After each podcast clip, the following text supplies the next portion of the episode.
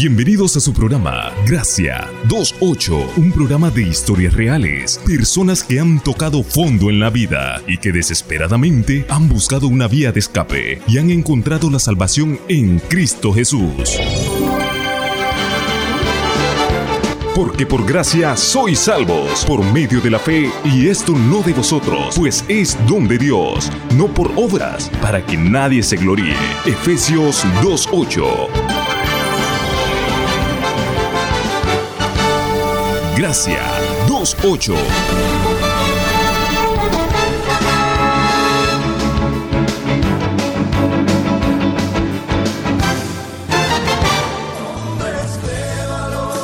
Hola, ¿qué tal amigos? Bienvenidos y bienvenidas a su programa Gracia 28. Qué bueno es volver a encontrarnos en este mismo horario y a través de esta estación radial. Quien les saluda en este momento es Adolfo Esaú Pineda Turcios. Un honor siempre compartir en este tiempo de testimonio, en este programa Gracia 28, programa de testimonios, basado en el capítulo 2, versículo 8 de Efesios. Porque por gracia sois salvos por medio de la fe, y esto no de vosotros, pues es don de Dios, no por obras para que nadie se gloríe. Ese es el versículo base de este programa que tiene como objetivo evangelizar, testificar y predicar de lo que el Señor Jesucristo puede hacer. Decirle a cada uno de ustedes que nos escuchan, ya sea de mañana, tarde o noche, en el horario donde usted en este momento nos esté sintonizando, quiero decirle que hay esperanza, que Dios puede cambiar su vida independientemente de lo que esté pasando. Como es de costumbre, siempre en este programa tenemos invitados especiales y ese es nuestro objetivo de que cada uno de ellos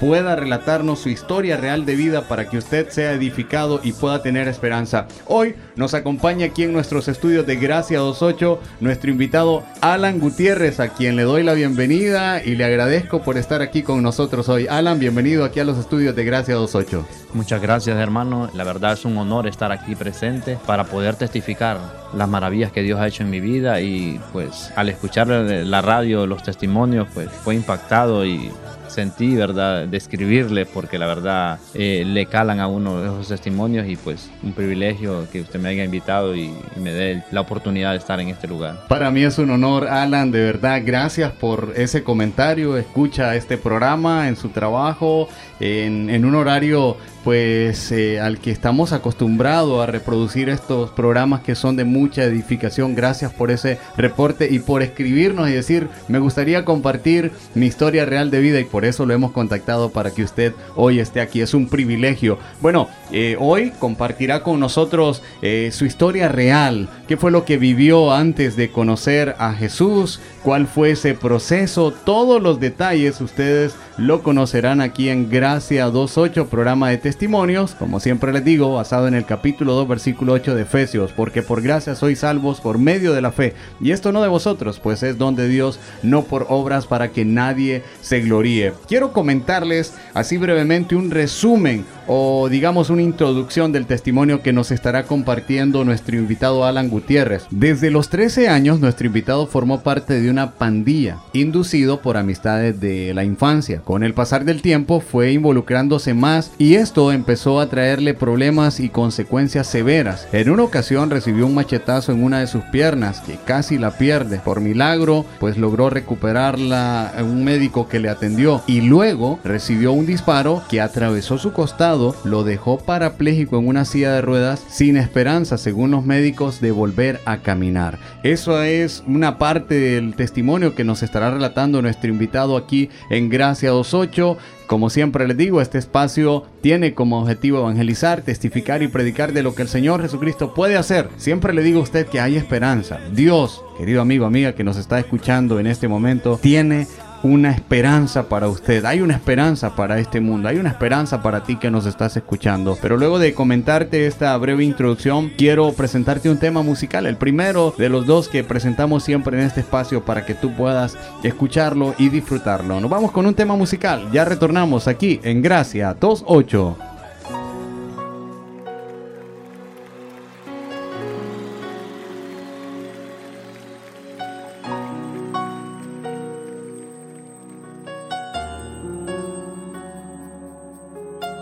Amor dejaste el cielo al venir y en la cruz fuiste azotado. El dolor no te importó pensando en mí. A la cruz podías tú renunciar, rechazando tu llamado, pero estabas decidido a terminar. No hubo plan de contingencia, no me diste consecuencias pensando en mí. Solo pienso en ti, te has convertido en mi obsesión. Solo pienso en ti, eres mi gravedad, mi sol. Solo pienso en ti en esa cruz. Quiero vivir bajo las alas de tu amor.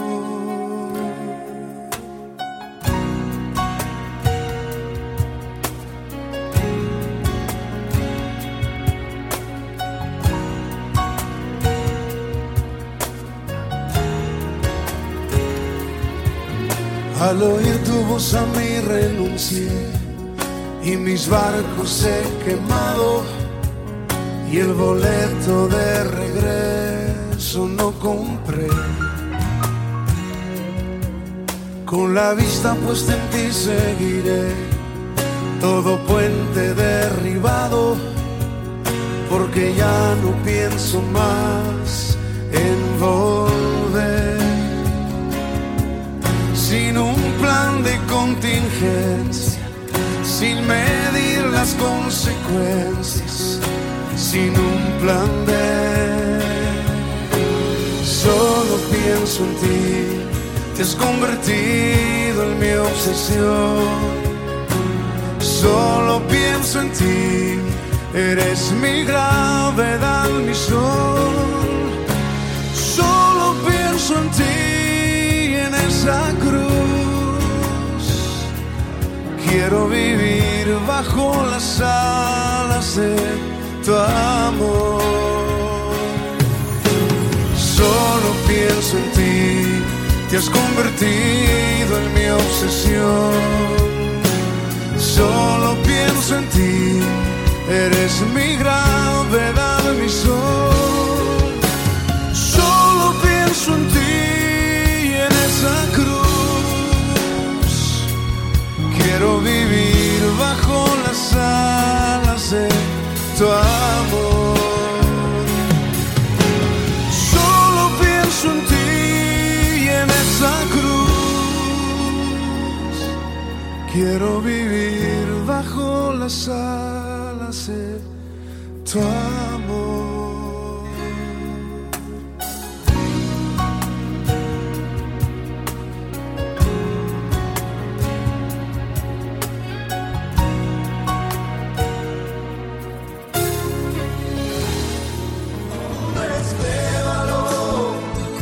Ya estamos de regreso en su programa Gracia 28, programa de testimonios, un programa que está basado en el capítulo 2, versículo 8 de Efesios, porque por gracia sois salvos por medio de la fe, y esto no de vosotros, pues es don de Dios, no por obras para que nadie se gloríe. Ese es el versículo y capítulo base de este programa. Y bueno, como les mencioné hace unos momentos, hoy tenemos a nuestro invitado Alan Gutiérrez. Ese es su nombre. Él es la persona que nos estará relatando su impactante historia real de vida. Y si no escuchó la introducción usted del testimonio que nos estará relatando, pues estamos a tiempo para volver a darle un resumen. Desde los 13 años, nuestro invitado formó parte de una pandilla, inducido por amistades de la infancia. Con el pasar del tiempo, fue involucrándose más y esto empezó a traerle problemas y consecuencias severas. En una ocasión recibió un machetazo en una de sus piernas que casi la pierde y luego, más adelante, un disparo que atravesó su costado y lo dejó parapléjico en una silla de ruedas sin esperanza de volver a caminar según los médicos. Esa es la introducción de este impactante testimonio que hoy nos estará relatando nuestro invitado Alan Gutiérrez aquí en Gracia 28. Pero permítame darle una pequeña biografía de nuestro invitado. Su nombre es Alan Gutiérrez. Nació en San Pedro Sula, tiene 42 años de edad, criado en la colonia San Antonio. Vive actualmente en la colonia Montebello. Su estado civil es casado. Está casado con Karen Portillo, con quien ha procreado dos hijos, Cristi y Alan José. Actualmente es miembro y servidor de la iglesia Templo El Jordán, donde la pastora es Rosario Jordán, a quien le enviamos un saludo. Sé que ha de estar muy pendiente de este programa porque aquí hay uno de sus miembros activos contando lo que Dios ha hecho en su vida. Así que gracias a usted. Quédese con nosotros porque ya a partir de este momento aquí en Gracia 28 programa que tiene como base el capítulo 2 versículo 8 de Efesios, porque por gracia soy salvo por medio de la fe y esto no de vosotros, pues es don de Dios, no por obras para que nadie se gloríe. Le recuerdo una vez más este poderoso testimonio, una breve introducción para usted que se viene conectando en este momento, no quiero que se lo pierda y que se quede expectante hasta el final. Desde los 13 años, Alan formó parte de una pandilla, inducido por amistades que en su infancia lo fueron proyectando hacia este mundo. Con el pasar del tiempo fue introduciéndose más y esto empezó a traerle problemas y consecuencias severas. En una ocasión recibió un machetazo en una de sus piernas que casi la pierde y luego un disparo que atravesó su costado lo dejó parapléjico en una silla de rueda sin esperanza de volver a caminar. Y hoy sí, llegamos a este momento tan especial, escuchar en voz de nuestro invitado Alan Gutiérrez su impactante testimonio de vida. Alan, una vez más bienvenido aquí a nuestros estudios y quiero que nos relate qué fue lo que sucedió en su vida.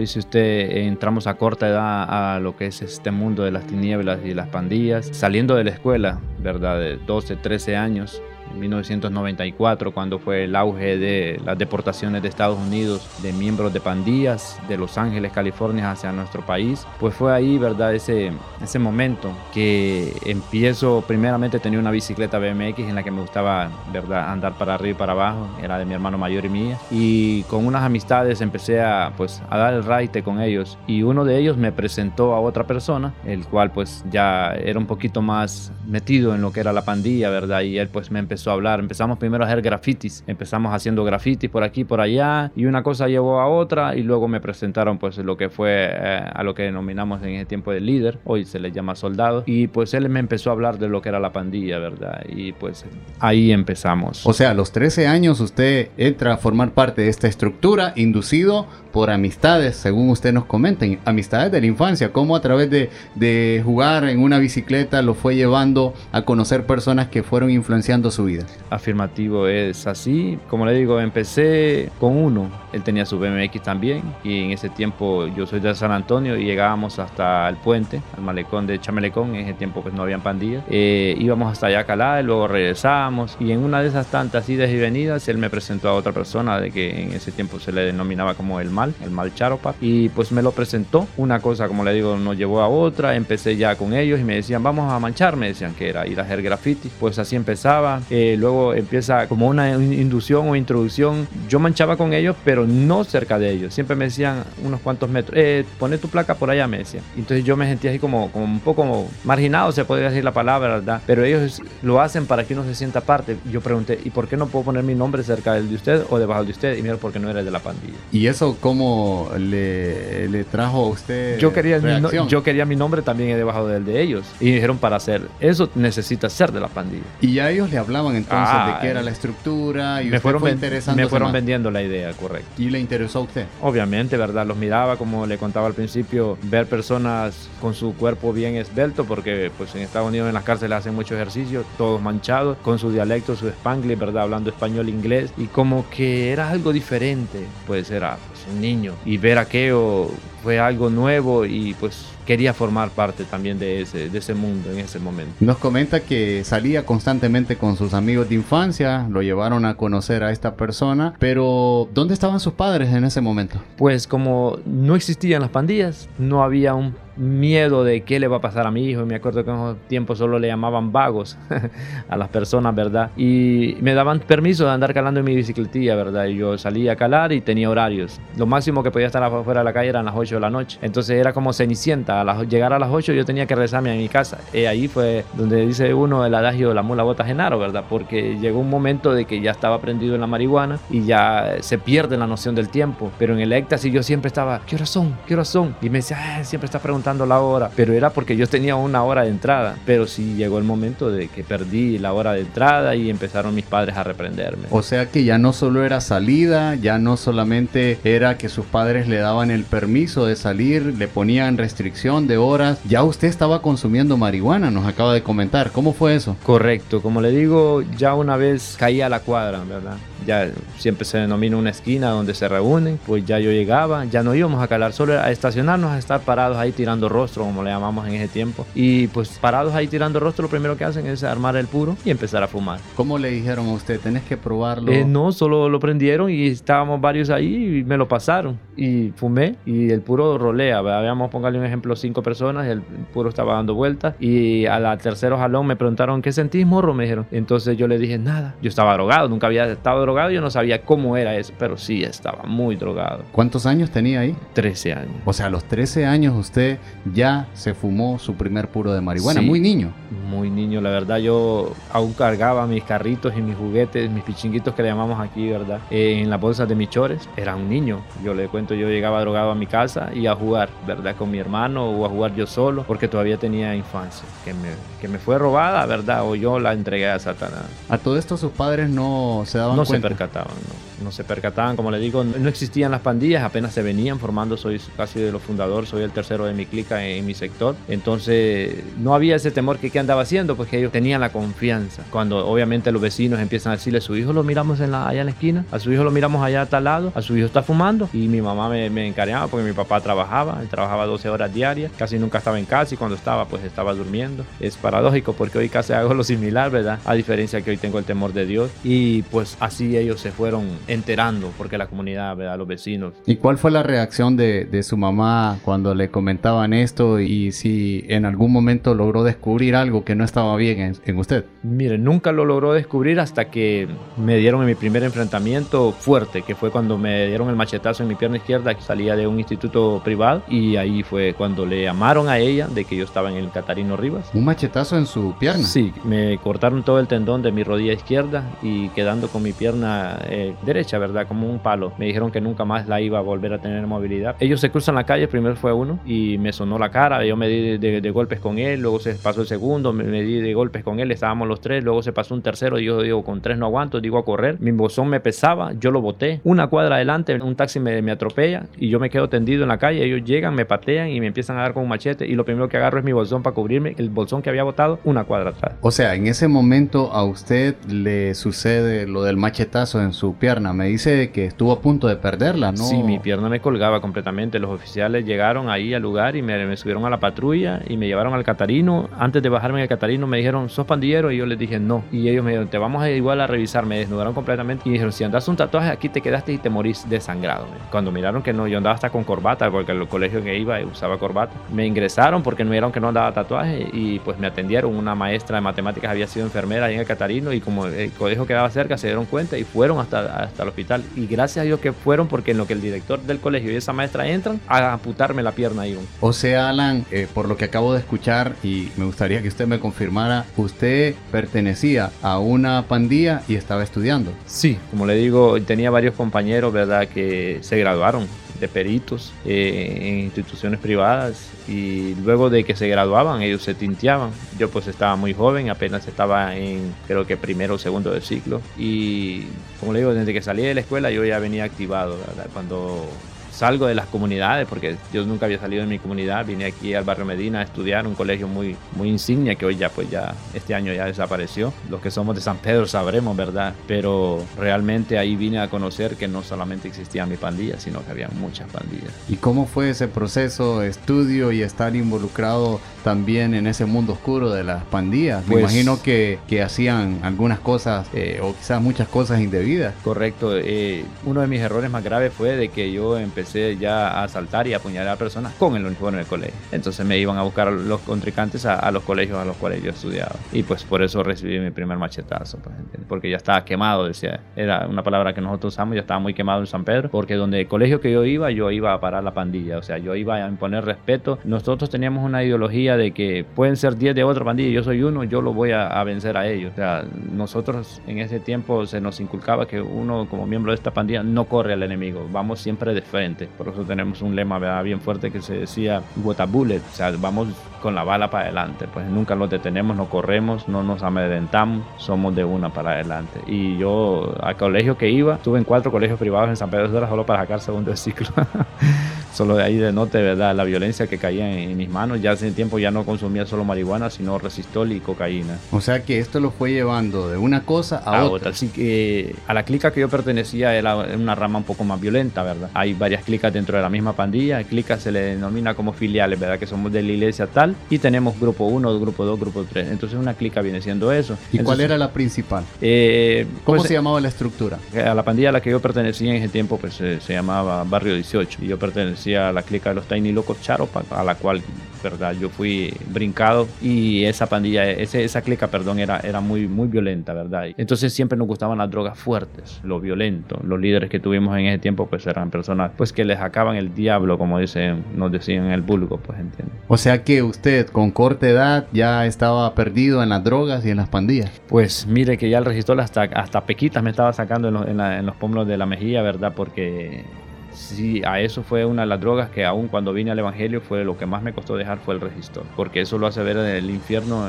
en, dos patadas, como decimos en la calle. Alan, ¿usted dependía totalmente de la droga ya? Ya creo que de arriba de 15 años sí, ya casi todos los días me drogaba. Ya lo hacía dentro de mi casa y muchas veces mis padres no sé si lo dieron cuenta o se hacían de la vista gorda, pero ya yo ingresaba armado, y mi papá siempre meditaba, ya venir de drogarte, ven marihuanero, que esto y lo otro. Y él hoy me pregunta y me decía, ¿y es que nunca viniste armado aquí? ¿Qué hiciste? Porque es un error que hoy comete la juventud, de que le falta respeto a sus padres. Y yo pude haber llegado muy drogado siempre a mi casa y armado, y jamás le, le, le, falté respeto a mi viejo, pues. Por más que él me insultara, nunca lo hice, pues, ni a mi viejita, pues, Mencionó armas hace unos momentos. ¿Cómo fue eso? De drogas, primero amistades, conocer la pandilla, luego las drogas, luego el robar, y ahora me está diciendo arma ya. O sea, ya usted andaba arma. Sí, porque le cuento de que ya cuando salí de mi comunidad a estudiar al centro de la ciudad, se dio cuenta que había miembros de otra pandilla. Entonces yo lo viví andando desarmado. Pero como nos enseñaban a defendernos con nuestro cuerpo, luego me dijeron los homies, no, tienes que andar tu fierro, me dice. Entonces me asignaron un cuchillo, un 007, me acuerdo, un cuchillo largo. Y luego empecé a usar picayelos porque eso pues se ahorraba más tiempo uno, pues en un par de pullones y la persona se ahogaba y se, se moría, pues entiende. Luego empecé a caminar machetes pequeños les hacía cortes de sierra y colite gallo, les decía yo, y les andaba una, una fundita de cartón. Ya luego pues empezamos a, obtener armas dentro de la pandilla y pues ya empezamos a caminar armas de fuego. O sea, ya usted se creía invencible, aparte de ser respaldado por una pandilla, usted ya andaba armado, ya no había temor en usted aparentemente. Correcto, el, el temor se lo quitan desde que lo inician a uno, ¿verdad? La idea de, de no tenerle miedo a nadie, como le decía, nos inducían de que como 18, ¿verdad? No le teníamos que tener temor a nadie, que éramos, como dice usted, number one, éramos invencibles. Y es una falacia que nos metieron a, nuestra mente de niños, pues claro, éramos pequeños y pues todo lo creíamos. Y cuando salía a la calle, yo a mi corta edad de 13, 15 años, yo peleé con adultos. No le voy a decir que le ganaba porque es mentira, pues entiende. Pero empecé a recibir golpes de adultos y cuando yo me peleaba con una persona de, contemporánea de, mi edad, yo ni le sentía sus golpes. Yo practicaba en la pared de, de mi casa con los puños para tener la resistencia, porque no es lo mismo eh, saber pegar y no saber recibir. Yo ya había sabido recibir, pero me faltaba pegar porque pegaba muy suave, porque era un niño, mis brazos eran muy delgados. Y luego practicaba en un coco, en un palo de coco, como punzonear, porque hay veces que uno choca con los huesos. en una ocasión puñaleaba a una persona con un punzón y lo agarré del, de aquí del hombro. Luego ya se me fue hasta la cacha en el lado del corazón y él solamente se volteó dentro del bus y ahí quedó. O sea, Alan, de que usted ya pues la violencia iba entrando más, más en su corazón a tal grado que ya no medía las consecuencias. Me está Sí. diciendo que atacó a personas, en algún momento le quitó la vida. Correcto, ya llegó un punto entre 95 y 98, 99 fue el boom de las pandillas dentro de aquí la ciudad y, y eso era diario. Diario se enfierraba y, y había enfrentamientos. O sea, eso era el pan diario, pues entiende. Como pandillero uno vivía al tiro, como un reloj tic-tac, pues entiende. Y con las manos en la bolsa, con su fierro o su puete, pues entiende.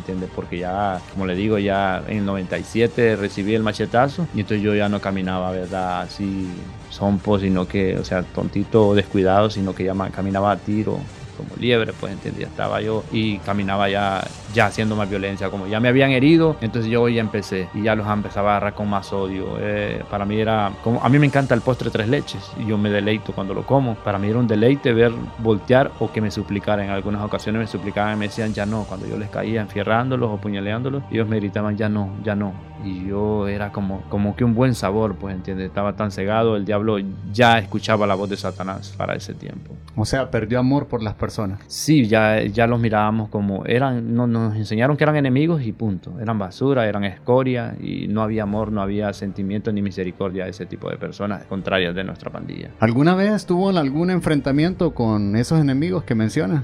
Muchas veces y el más fuerte fue cuando lo del disparo, porque fue cuando toqué fondo. ¿Cómo fue eso? Salí de trabajar ese día un sábado a las 6 de la mañana, ¿verdad? O Trabajaba. sea que trabajaba también Sí, siempre estudié y siempre trabajé. y estaba en la pandilla. Correcto, es que en ese tiempo no había impuesto de guerra. había que trabajar o había que estar haciendo algo, ¿verdad? Entonces me gustaba el trabajo desde, desde mi corta edad.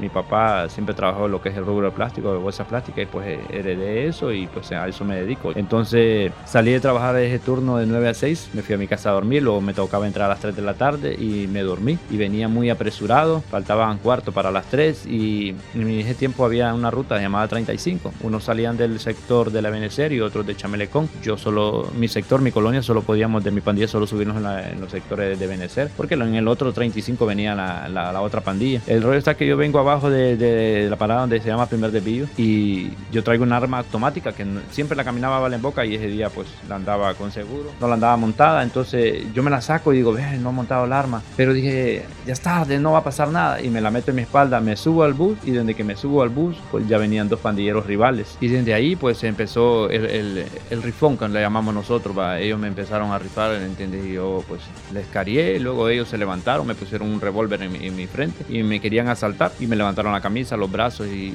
y la, la camisa del estómago. Como no andaba tatuaje, ¿verdad? Mi arma de fuego la andaba en la espalda. Y yo les dije que yo no les iba a dar mis cosas, pues, ¿entiendes? Ellos se volvieron a sentar. Cuando ya eso vamos en el trayecto de que es primer desvío de Funimac, vamos subiendo lo que es la subida del driving ya para llegar al, campo Agas. Y Satanás me dice que los mate y que les robe el arma y me, y me vaya para el barrio. Y, y pues iba a ganar puntos por un cohete que les iba a robar a, a los enemigos, ¿verdad? Un cohete es un arma, un arma de fuego. Y cuando yo me saco mi arma para montarla y dispararles, escuché una voz, pero no la misma voz que había escuchado al principio. Y esta me dijo, hijo mío, ¿qué vas a hacer? Ellos no te están haciendo nada. Y yo quedé como, como petrifi- petrificado, como en shock, porque no, no había escuchado esa voz, solo escuchaba la voz de Satanás que ya la conocía perfectamente. Y yo estaba con mi pistola así erguida y las personas, las que estaban pasajeros sentados, empezaron a hacerse hacia adelante. Claro, cuando el movimiento, los pandilleros se percatan y ellos se le, me gritan, yo sí te voy a matar. Entonces yo traía un plato de comida en mi mano y se la tiré en su cara y me abalancé hacia, hacia él y me, le metí mi mano en su cintura para que no sacara el revólver. Y yo andaba mi arma automática y empecé a darle con la cacha en la cara. Ellos eran dos.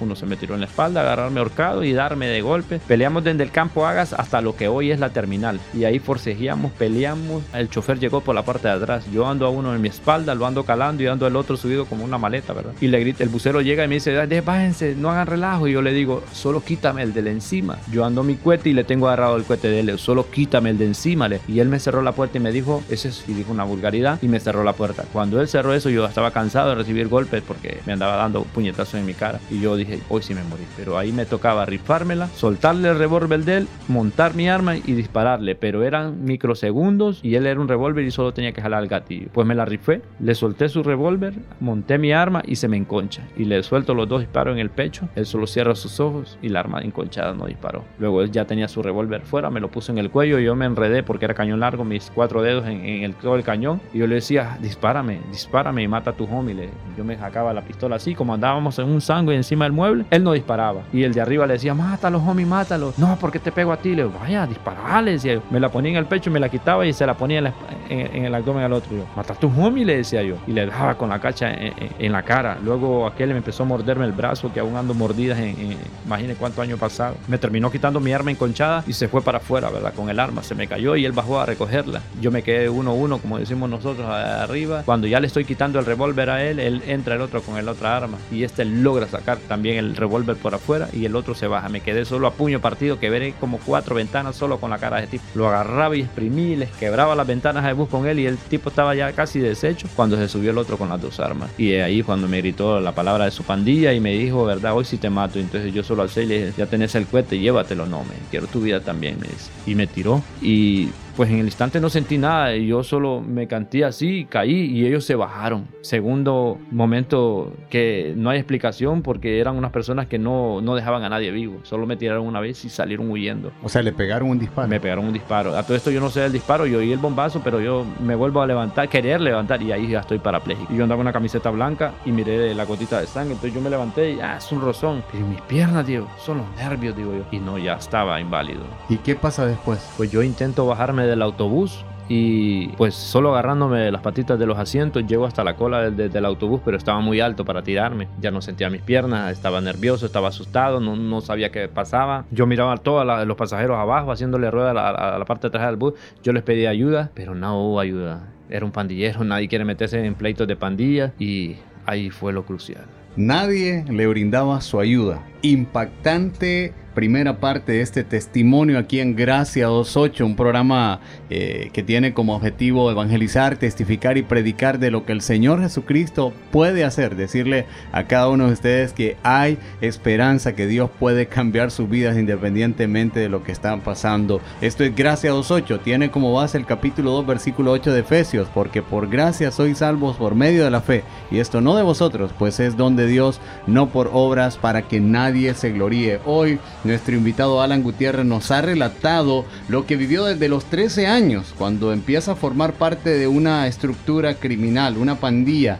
Y eso pues fue porque muchos de sus amigos de infancia lo indujeron a esto. Fue en ocasiones maltratado, en una ocasión casi le cortan su pierna. Él nos ha relatado que iba al colegio, estudiaba aparentemente, pero también era parte de la pandilla. Era una persona muy violenta como hoy nos ha relatado. Y luego lo que nos acaba de mencionar, un disparo que impactó su costado y él en ese momento se encuentra en una encrucijada porque no puede caminar. Los nervios lo traicionan y busca ayuda, pero nadie se la podía dar porque era un pandillero como él nos ha relatado. Estamos a punto de irnos a unos breves comerciales, pero quiero motivarle a que pueda invitar a otras personas a que no se pierdan la segunda parte, a que estén muy pendientes. Es momento de ir a unos comerciales, ya retornamos aquí en Gracia 28.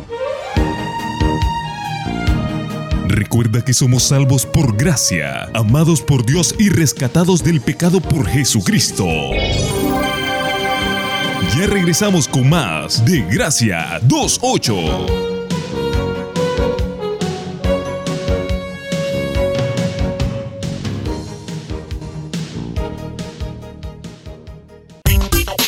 Logos FM 104.9 es para ti, porque cada día estamos contigo para acompañarte. Sintonizan en los trabajos, en los... Nos alegramos con tus momentos de felicidad. Te confortamos en tus momentos de tristeza. Confía en su palabra, firma tu fe. Te acompañamos para celebrar tus triunfos. Gracias a Dios por el privilegio que nos da de poder estar aquí una vez Logos FM 104.9, una radio diferente. Pero el Señor es fiel y Él los fortalecerá y los protegerá del maligno. Logos FM 104.9, declarando el bien de Dios sobre Honduras y las naciones. El ejército de Dios, el ejército de Dios marchando está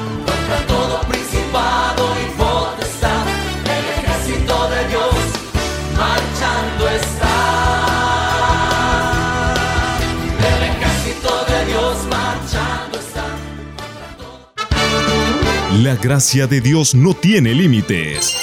Continuamos con la segunda parte de Gracia 28.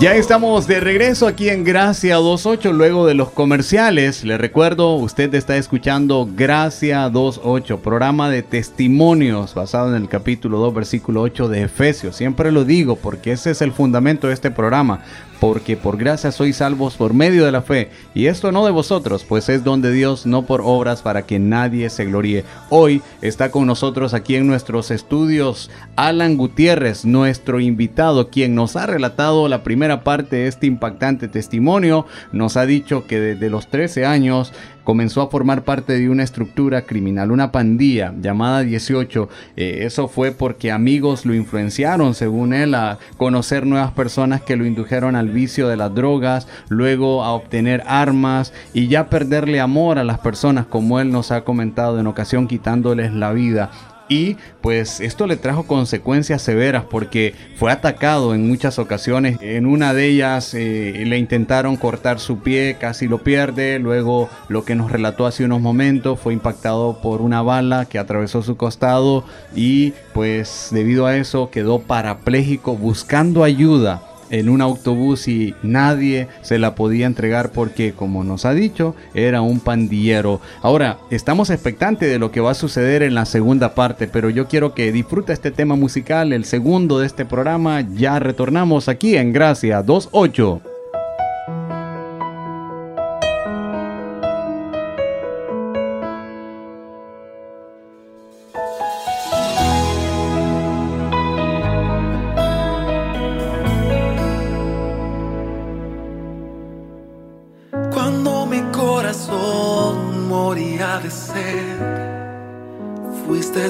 Esa lluvia que refrescó mi alma y fortaleció mi fe. Cuando intenté huir para escapar la difícil tormenta, me diste una canción que me invitó a creer. Así eres tú. Pones lo que falta. Sabes cómo conquistarle a cualquiera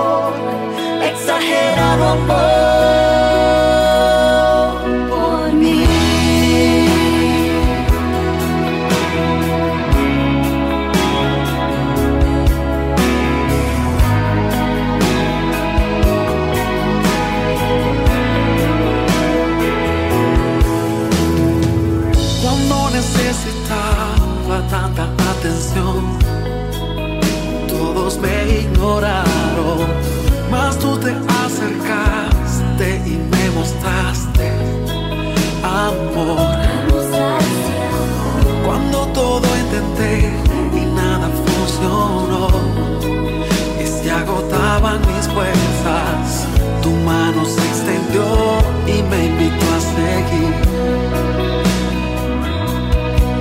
Si eres tú, tú, tú, pones lo que falta. Sabes cómo conquistarle a cualquier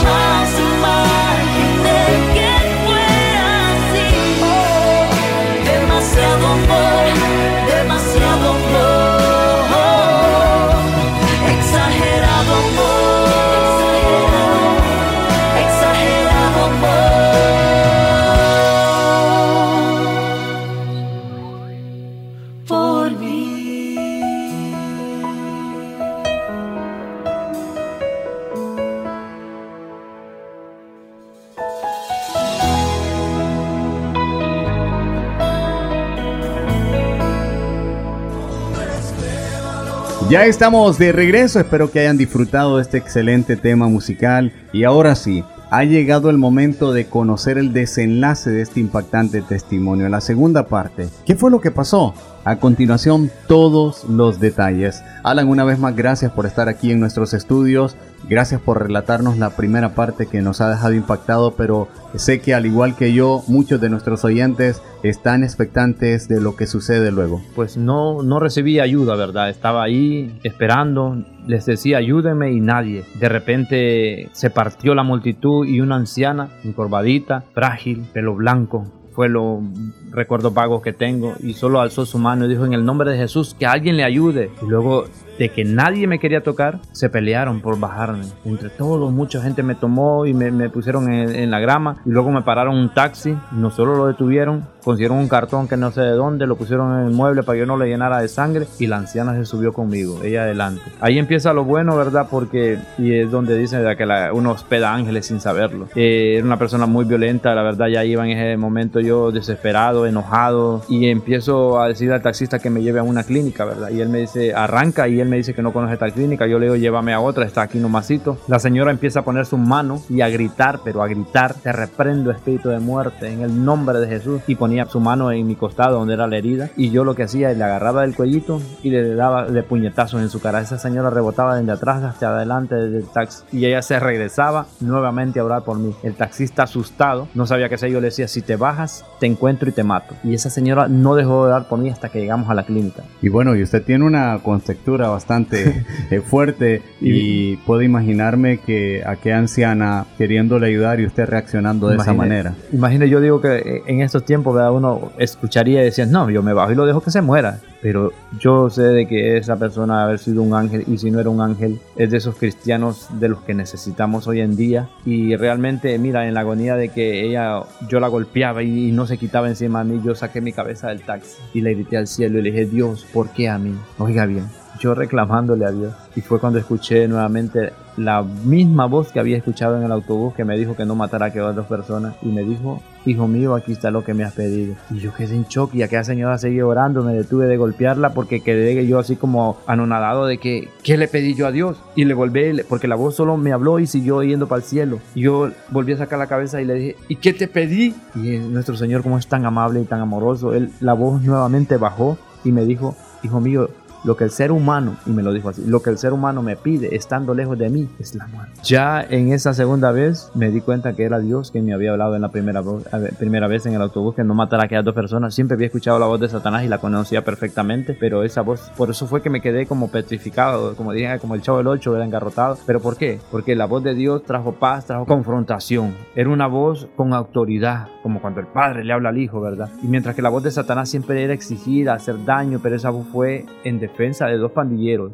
A mí nadie me quería auxiliar y Dios estaba defendiendo a dos delincuentes, a dos asesinos, igual que mí, y me dijo, no lo hagas, porque Dios nos ama a todos. Dios aborrece el pecado, pero nos ama a nosotros. Ese es el punto. Pues cuando Dios me dice que me entrega lo que el ser humano pide, y que uno, como dice San Juan 15.5, creo que está, de que, Él es la vida y nosotros los pámpanos, pero que si usted corta el fruto o una flor de, de, de, su, su, su, tallo, sus ramas, puede durar un poco, pero luego se va a desvanecer. Entonces nosotros, apartados de Dios, vamos a morir. Entonces ahí me estaba dando mi muerte. Dios, yo le dije, no, no la quiero, no la quiero, no la quiero. Oiga bien, Dios me está diciendo, ahí está tu muerte. Pero en su misericordia tenía que anciana clamando por mí y yo aún así estaba renegando. Mira, la misericordia de Dios no tiene límites, porque a pesar de que yo estar en el mundo que yo estaba, Él ahí estaba conmigo hasta el último instante. Esa señora me ingresó a la clínica y hasta que llegaron mis padres, porque le di un número de teléfono al cual llamar, en ese tiempo no existían los celulares, sino los teléfonos fijos. Llegaron mis padres, ella le entregó las pertenencias y luego desapareció. ¿Qué puedes opinar de eso, hermano? Imagínate. Creo que era el mismo Dios visitándolo y caminó con usted y lo llevó, lo ingresó, oró, clamó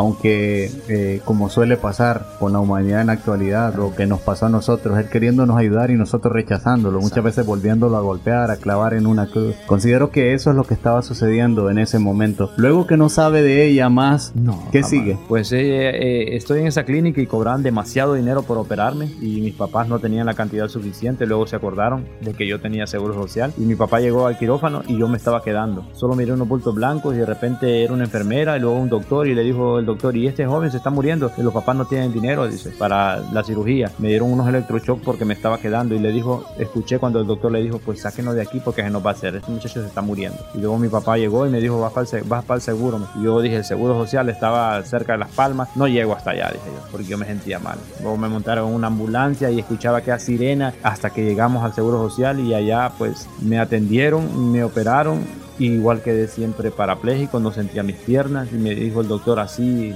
de un solo. Bueno, la, la cirugía fue difícil, pero exitosa, estás con vida, pero lo único que no vas a caminar, papá. Dio la vuelta y siguió caminando. ¿Cuál fue la reacción suya? Me empezó a dar un, un shock, como un, como un paro cardíaco, me empecé y me salió una úlcera en el duodeno, empecé a botar sangre, a- tenía drenos en mi abdomen, cuatro drenos, y por la nariz, por la boca empecé a vaciarme de sangre porque fue impactante. Yo creo que en ocasiones los médicos no tienen esa dulzura para dar las noticias. Y pues fueron 40 días, 40 noches en el, en el Seguro Social, solamente moviendo mi cuello, tenía una, una sonda en mi nariz que llegaba a mi, a mi esófago para sacar la sangre mala, suero en en un brazo, sangre en otra, me pusieron creo que 13 pintas de sangre. Luego de ahí fui expulsado por exigir mis derechos, siempre en silla de ruedas, con una cita para volver a, a una cirugía, pero en silla de ruedas empecé a visitar la iglesia, eh, lo que fue la Maranata de las Asambleas de Dios. En ese tiempo el pastor era el pastor Jeremías Jordán, padre de mi pastora eh, Rosario Jordán, y pues me empezaron a llevar a eventos, a, a- a campañas, y Dios empezó a obrar en mi vida hasta que Dios me, me levantó de mi silla de ruedas. Y eh,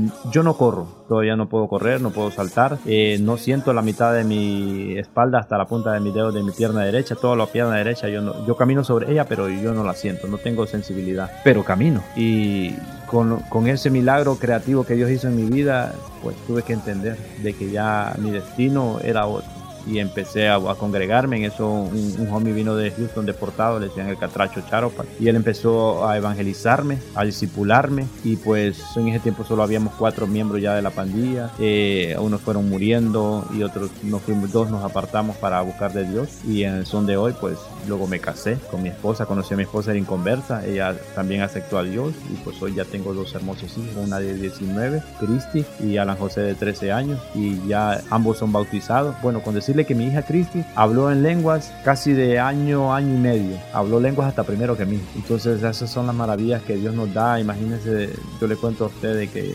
próximamente estaré cumpliendo los 42 años en unos días y saber que de 16 o de 17 y medio ni, ni siquiera hubiera llegado a 18 años. Y hoy miro para atrás y muchos de mis homies muertos y otros fuera del país huyendo. La verdad, la misericordia de Dios y como lo dice su programa, la gracia de Dios no tiene precio. Por eso es la palabra gracia, un regalo inmerecido, algo que no merecíamos. Yo merecía en ese día pues morirme en ese taxi y irme para el infierno, porque yo les digo, yo ese día sentía las llamas del infierno sobre mi cuerpo, pues pero Dios estuvo ahí en esa anciana y Dios estuvo ahí en cada momento difícil y crucial de mi vida. Y pues déjame aquí, hoy sentado aquí frente a usted y estos micrófonos y esta hermosa radio de la que llega a muchos corazones. Y yo lo único que puedo decir es que Dios sana, Dios restaura, Dios reedifica lo que el diablo destruye y que lo que haya estado deshecho, roto, quebrado, Dios lo puede restaurar. Y Dios me ha llamado a mí en particular como un reparador de portillos, ha sido una palabra, un oficio que Él me ha dado, y es llevarle al que nos está escuchando a testificar de que si tú tienes una enfermedad y que te dicen que no tienes cura, yo del impacto de bala padecí de úlcera, Dios me sanó, padecí de problemas en el colon y Dios me sanó, yo no tomo medicamentos para nada, Dios me levantó de una, de una silla de ruedas. Y así ha ido haciendo sanidades y liberaciones en mi vida, problemas de brujería que no tienes idea, hoy es una de las ramas a las que más me muevo, es uno de mis dones la liberación, ¿verdad? Entonces nos movemos en eso y Dios ha hecho tantas cosas maravillosas que yo te puedo decir que no hay mejor lugar que estar dentro del redil.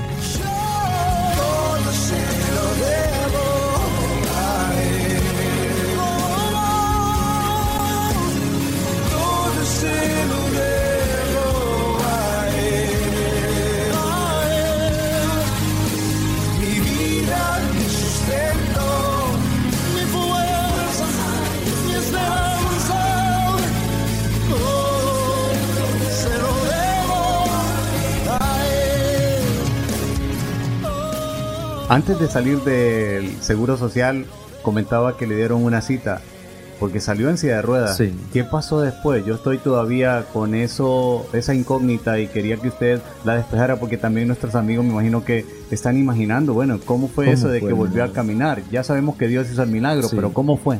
Pues eh, lo empezó antes, días antes de que me dieran el alta. El alta me la dan porque a veces me movía y la manguera que me llenaba de sangre, se, la aguja se movía y yo me empezaba a vaciar de sangre. Y cuando ellos tienen como unas practicantes en, en- en el seguro, ¿verdad? Entonces, cuando ellas llegaban los lunes, ellas me atendían muy bien, pero las enfermeras normales ya están tan cansadas de tanto trabajar ahí que atienden mal al personal, pues yo empecé a quejarme. Pero yo le decía la bendición de las radios, ¿verdad? Yo escuchaba una radio reformada de Medina y había un testimonio ahí. Y luego de dar el testimonio, la persona dijo, voy a orar, voy a orar por esa persona que está en esa habitación meditación sola, que no tuvo visita hoy. Yo ese día estaba solo, no había tenido visita. En ese cuarto oscuro, yo estaba en un cuarto oscuro. Y que te han dicho que no vas a caminar. Yo estaba, no, pues esto es para mí, dije yo. Y dijo ella, ponte tus manos sobre tus piernas, que Dios hace el milagro ahora. Y yo como pude, porque estaba muy débil, ya llevaba, imagínate, casi 37 días ahí sin comer, solo suero. Puse mis manos sobre mis piernas. Al día siguiente yo movía mis dedos de mi pie izquierdo, solo los dedos, no el pie,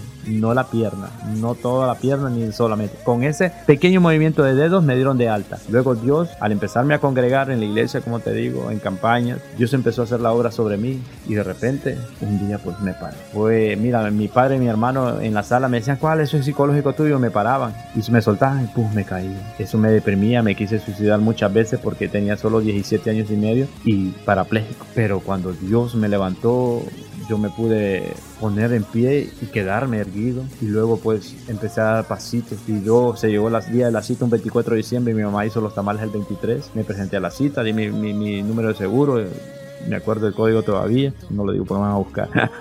Entonces el doctor me dijo, pero ¿y la silla de ruedas? Ah, no la traje, Leo, porque los taxis me cobran muy caro cuando me miran con la silla, Leo. Y me dije, papá, me, yo te iba a operar. El 24 de diciembre era la cirugía, ese día me operaban. Y me dijo, yo te voy a operar hoy, pero la idea era que ya como a fines de febrero, oiga bien, dos meses después, íbamos a empezar a ver si había tenido éxito la cirugía. Dos meses después de la cirugía iban a ver si tenía éxito la cirugía, a ver si ibas a tener movilidad en tu pierna y me venís caminando. Quítenle la sonda, este para que vaya a disfrutar Navidad porque era 24. Me quitaron la sonda porque andaba para hacer mis necesidades fisiológicas y me fui.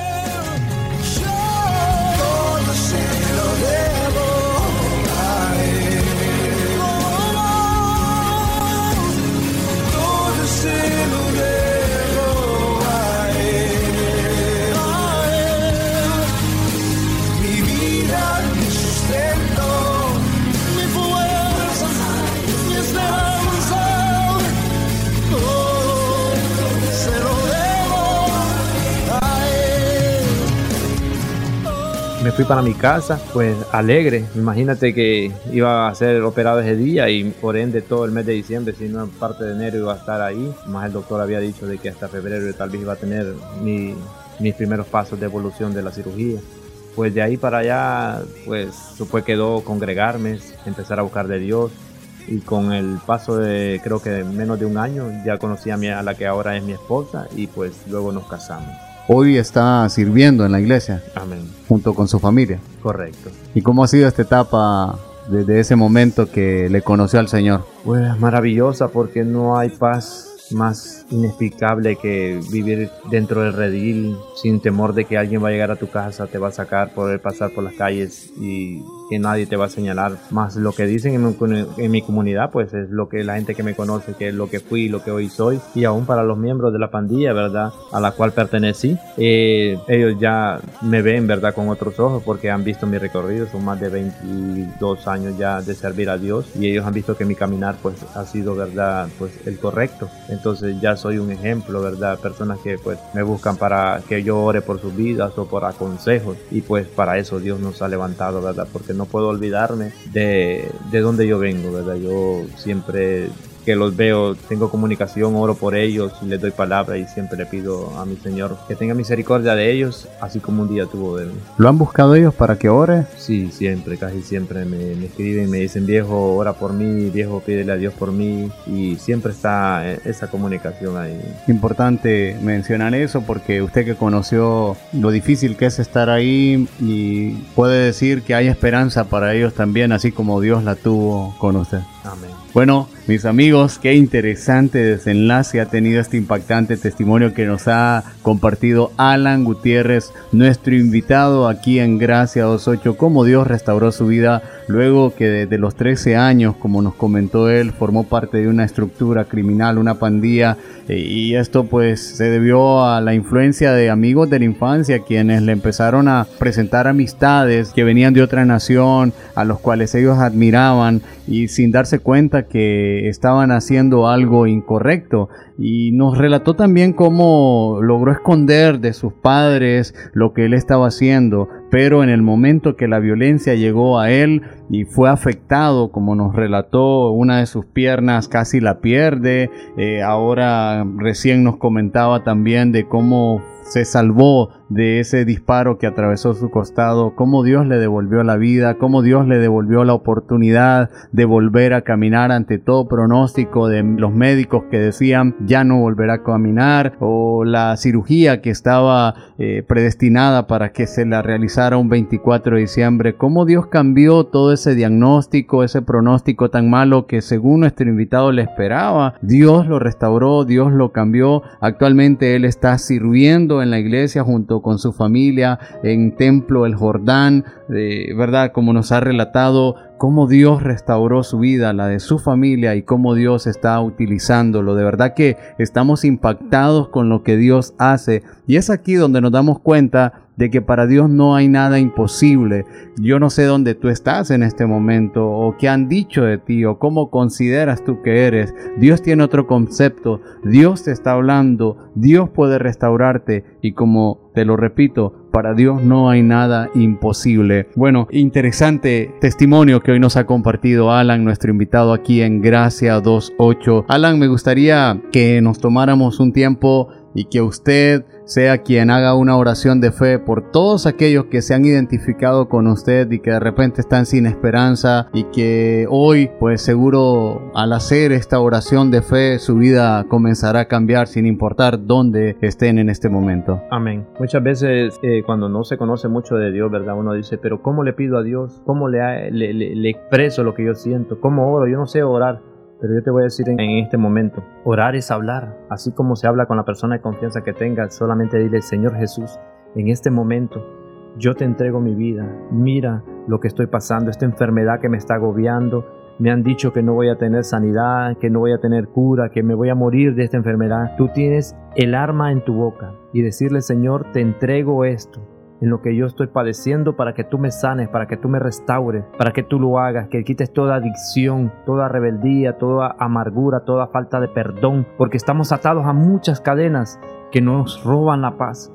Pero en el nombre de Jesús te entrego en este momento cada una de estas cadenas que me están atando. Libértame, Señor, y perdóname por todo lo que yo he hecho en el nombre de Jesús. Amén. Si tú has hecho esta oración en este momento, cree, cree que Dios ha roto esas cadenas, esos candados, esas paredes, Dios las ha derribado. Y así como Dios me restauró, me libertó, me sanó, yo te puedo garantizar y decirte que Dios sana cualquier enfermedad que tú tengas. No dudes, no escuches las voces que te dicen que no hay cura. Si Dios me levantó de una silla de ruedas sin cirugía, Dios puede hacer cualquier cosa sobre tu vida. Dios me libertó de enemigos, de personas que yo hice daño y que ahora por servir a Dios ellos han respetado mi vida porque ven la cobertura de Dios sobre mí. Así que si tú tienes enemistades, amenazas a muerte, problemas de cualquier índole económicos, de lo que sea, busca a Dios, este es el momento. Gracias de verdad Alan por el tiempo, hemos sido impactados y edificados con este interesante testimonio que hoy nos ha compartido. Y a usted, que ha estado pendiente de este programa y pudo hacer la oración de fe, quiero darle la bienvenida al mejor camino, al camino de Jesucristo, al camino donde podemos encontrar la vida. Jesús dijo, yo soy el camino, la verdad y la vida. Y si tú hoy le has recibido a Él en tu corazón, has encontrado la vida, la vida eterna hoy, quiero darte la bienvenida. Eres nuestro hermano, tenemos un mismo Padre porque está establecido así que a los que le reconocemos a Jesús como nuestro Salvador, los que le recibimos a Él, Él nos ha dado la potestad de ser hijos. Tú eres un hijo de, nuestro Padre, entonces eres nuestro hermano. Bienvenido o bienvenida. Estoy tan seguro junto a nuestro invitado Alan de que Dios empezará a hacer cosas maravillosas en tu vida. Te felicito porque esto es de valiente, decirle sí a Dios y decirle no a este mundo que va de mal en peor es de valiente. Así que te damos la bienvenida y quiero que hagas algo. Si estás ahí en este momento, ya sea en tu trabajo, estás en tu casa, donde te encuentres, en el horario que nos estés escuchando, en el país donde nos estés escuchando, me encantaría que nos reportaran qué te ha parecido este testimonio y si has hecho la oración de fe Quiero que envíes tu mensaje de texto al 98 95 33 54. Este número está disponible. Envíanos un mensaje normal o un mensaje vía WhatsApp y con gusto te vamos a estar respondiendo. Y también quiero invitarte para que nos sigas en Facebook. Estamos como Gracia 28. Gracia con C, Gracia, espacio número 2, espacio 8. Eh, gracia 28. Gracia con C, te lo repito espacio número 2, espacio 8. Así nos encuentras en nuestra página de Facebook. Dale like, comparte con otros lo que Dios está haciendo a través de estos testimonios. Y bueno, agradecidos por el tiempo que hoy nos han eh, permitido pues eh, junto a nuestro invitado ser escuchados ahí en su casa o donde esté en este momento. Ha llegado el tiempo, Alan, de hacerle una serie de preguntas que quiero que me las responda con lo primero que piensa. Jesucristo, Mi Salvador, gracia, inmerecida, iglesia, nuestro hogar, oración, nuestra arma, fe, nuestra seguridad, Biblia, nuestra arma también, nuestro mapa, familia, en nuestro núcleo de fortaleza, un lugar, mi hogar, una comida, sopa de red. un libro, La Biblia, hay un libro muy especial que marcó mi vida que es La Cruz y el Puñal de Nicky Cruz. Satanás, Nuestro enemigo, pecado, errar al blanco, infierno. lugar de tormento, ¿Dónde iremos si recibimos al Señor Jesucristo como nuestro Salvador? a su Padre Celestial, ¿Dónde iremos si no queremos recibir al Señor Jesucristo como nuestro Salvador? al lugar de tormento.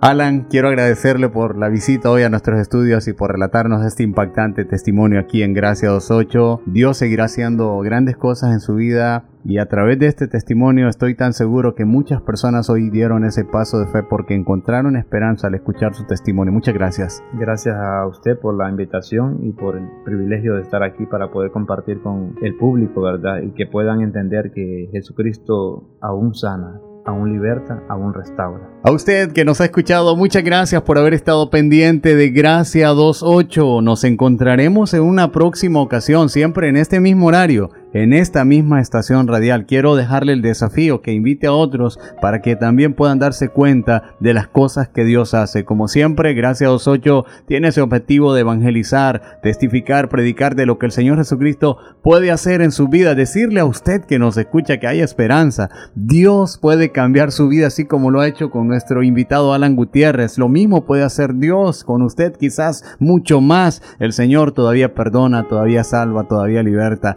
Y esto, pues independientemente de lo que usted está pasando, para Él no hay nada imposible. Programa de testimonios basado en el capítulo 2, versículo 8 de Efesios. Como siempre se lo digo, porque por gracia sois salvos, por medio de la fe. Y esto no de vosotros, pues es don de Dios, no por obras, para que nadie se gloríe. Mi nombre es Adolfo Pineda. Es un gusto saludarles. Que Dios les bendiga. Hasta la próxima. Esto fue Gracia 28, el programa que cuenta historias reales de vidas transformadas por el poder, gracia y amor de Dios a la humanidad. Acompáñanos en una próxima audición y así descubrir más del amor y la gracia de Dios, basado en Efesios 2.8. Gracia 2.8.